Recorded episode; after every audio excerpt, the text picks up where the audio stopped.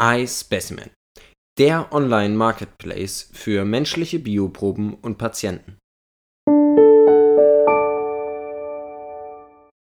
Servus und hallo und willkommen beim Spekulanten Podcast mit mir, dem Marc. Heute haben wir es endlich wieder geschafft. Ich weiß nicht ganz nach dem Zeitplan, aber immerhin, uns mit einem unserer Autoren zusammenzusetzen und über einen spannenden Börsengang zu sprechen. Ihr dürftet ihn bereits kennen. Wir haben auch bereits letzte Woche zusammen über Finch Therapeutics gesprochen. Das Ganze wird heute aber rein strukturell ein bisschen anders ablaufen. Wir sind da einfach noch ein bisschen am Rumprobieren. Bitte nicht wundern. Paul, willkommen. Freut mich, dass du es auch heute wieder geschafft hast. Ja, und mich freut es auf jeden Fall auch, heute hier zu sein. Also, dann starten wir doch direkt mal rein, würde ich sagen. iSpecimen war wieder einer der Börsengänge, die mich absolut fasziniert haben. Ich habe die Anmeldung an der Börse gelesen und dachte mir, ja, darüber müssen wir sprechen. Aber ich würde sagen, es ist wahrscheinlich am besten, wenn du einfach kurz und knapp erklärst, worum es bei iSpecimen eigentlich geht. Also, was iSpecimen aufbauen möchte, ist eine Amazon-ähnliche, also eine sehr einfach zugängliche Handelsplattform, auf der man eben auf Englisch sogenannte Biospecimens kaufen kann. Es ist ein bisschen schwer, das auf Deutsch zu übersetzen. Man könnte sagen Untersuchungsmaterialien, aber generell handelt es sich bei Biospecimens um alles, was eben dem menschlichen Körper entnommen werden kann. Also Blutproben, Knochenmark, Gewebe, Knochen auch, alles, was man sich ausdenken kann.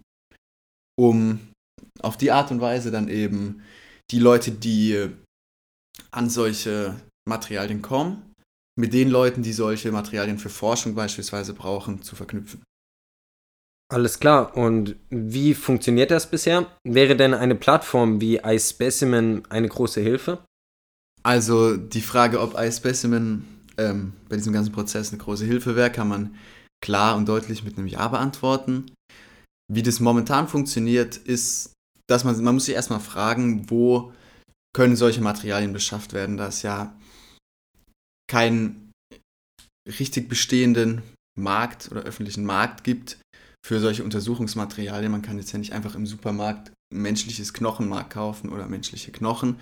Die meisten dieser Anbieter sind tatsächlich Krankenhäuser, die dann eben übrig gebliebene Untersuchungsmaterialien unter Verschluss der patientenspezifischen Daten, also Adressen, Namen und so weiter, ähm, dann weiterverkaufen und das Problem bei der Sache ist, dass Krankenhäuser in erster Linie ja kein verkaufender Betrieb sind, wenn man das so sagen kann, sondern eben dafür da sind, um die Leute gesund zu machen. Und deshalb ist dieser Prozess relativ schwierig, da sie ja keine Webseite haben, auf der sie anzeigen können, hier kann man dies und das kaufen. Und wenn man in einem Betrieb arbeitet, der Forschung betreibt und dann eben solche Materialien benötigt für spezielle Forschung, ist es schwierig oder auch sehr umständlich, da eben über die Krankenhäuser dran zu kommen. Man muss ein einzelnes Krankenhaus dann kontaktieren und dann nach den spezifischen Materialien fragen. Und da diese Materialien schon sehr hochspezifisch sein können, kann es sein, dass man sie eben nicht bekommt oder dass einem dann doch was Falsches geliefert wird. Und so wird dieser ganze Forschungsprozess einfach deutlich erschwert und ähm, verlangsamt. Ah, okay, das klingt ja wirklich so, als bräuchten wir etwas wie ein Specimen. Wir sind mal gespannt, ob sie dieses Problem wirklich lösen können. Was sagst du zum Management? Gibt es da was Interessantes oder Erwähnenswertes?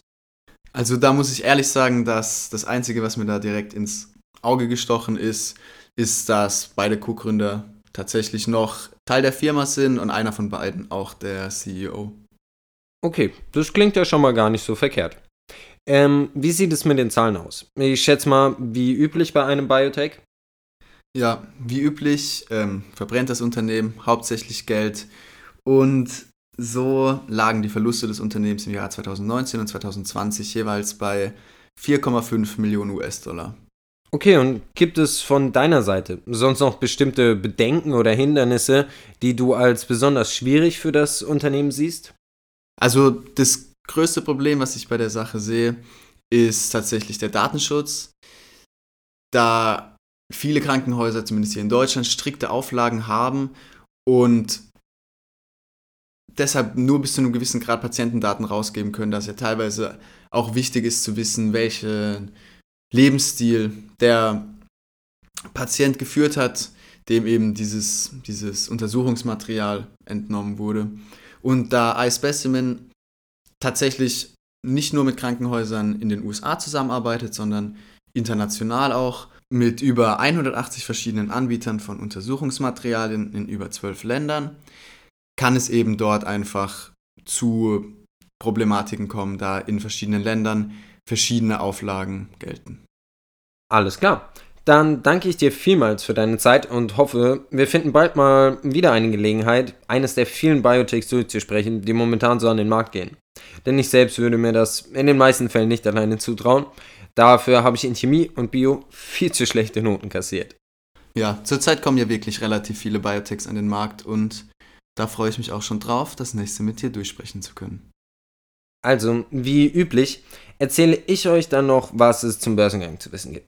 iSpecimen befindet sich gerade noch in der Pre-IPO-Phase. Wir haben es also wirklich mal geschafft, ein Biotech vor Börsengang zu covern. Ich bin wirklich fast schon stolz auf uns. Wie dem auch sei, iSpecimen plant bei Börsengang 2.222.222 Aktien zu einem geplanten Preis von 8 bis 10 US-Dollar zu verkaufen. Zur Anzahl sage ich mal besser nichts, aber die machen sich da wirklich einen Spaß draus. Gelistet werden sollen die Aktien unter dem Ticker ISPC an der Nasdaq. Wichtig dabei zu wissen ist, dass ca. 70% der Stammaktien nach dem Börsengang noch Teil der Sperrfrist sind. Bedeutet, ein Großteil der Aktien kommt erst noch auf den Markt. Wir sprechen hier aber über ein Unternehmen, das wirklich die Arbeit und Herangehensweise der modernen Medizin verändern kann. Das Unternehmen hat sich verdammt viel vorgenommen und ist ziemlich ambitioniert. Vielleicht zu ambitioniert. Aber wenn sie es schaffen sollten, läutet das womöglich ein neues Zeitalter der modernen medizinischen Forschung ein.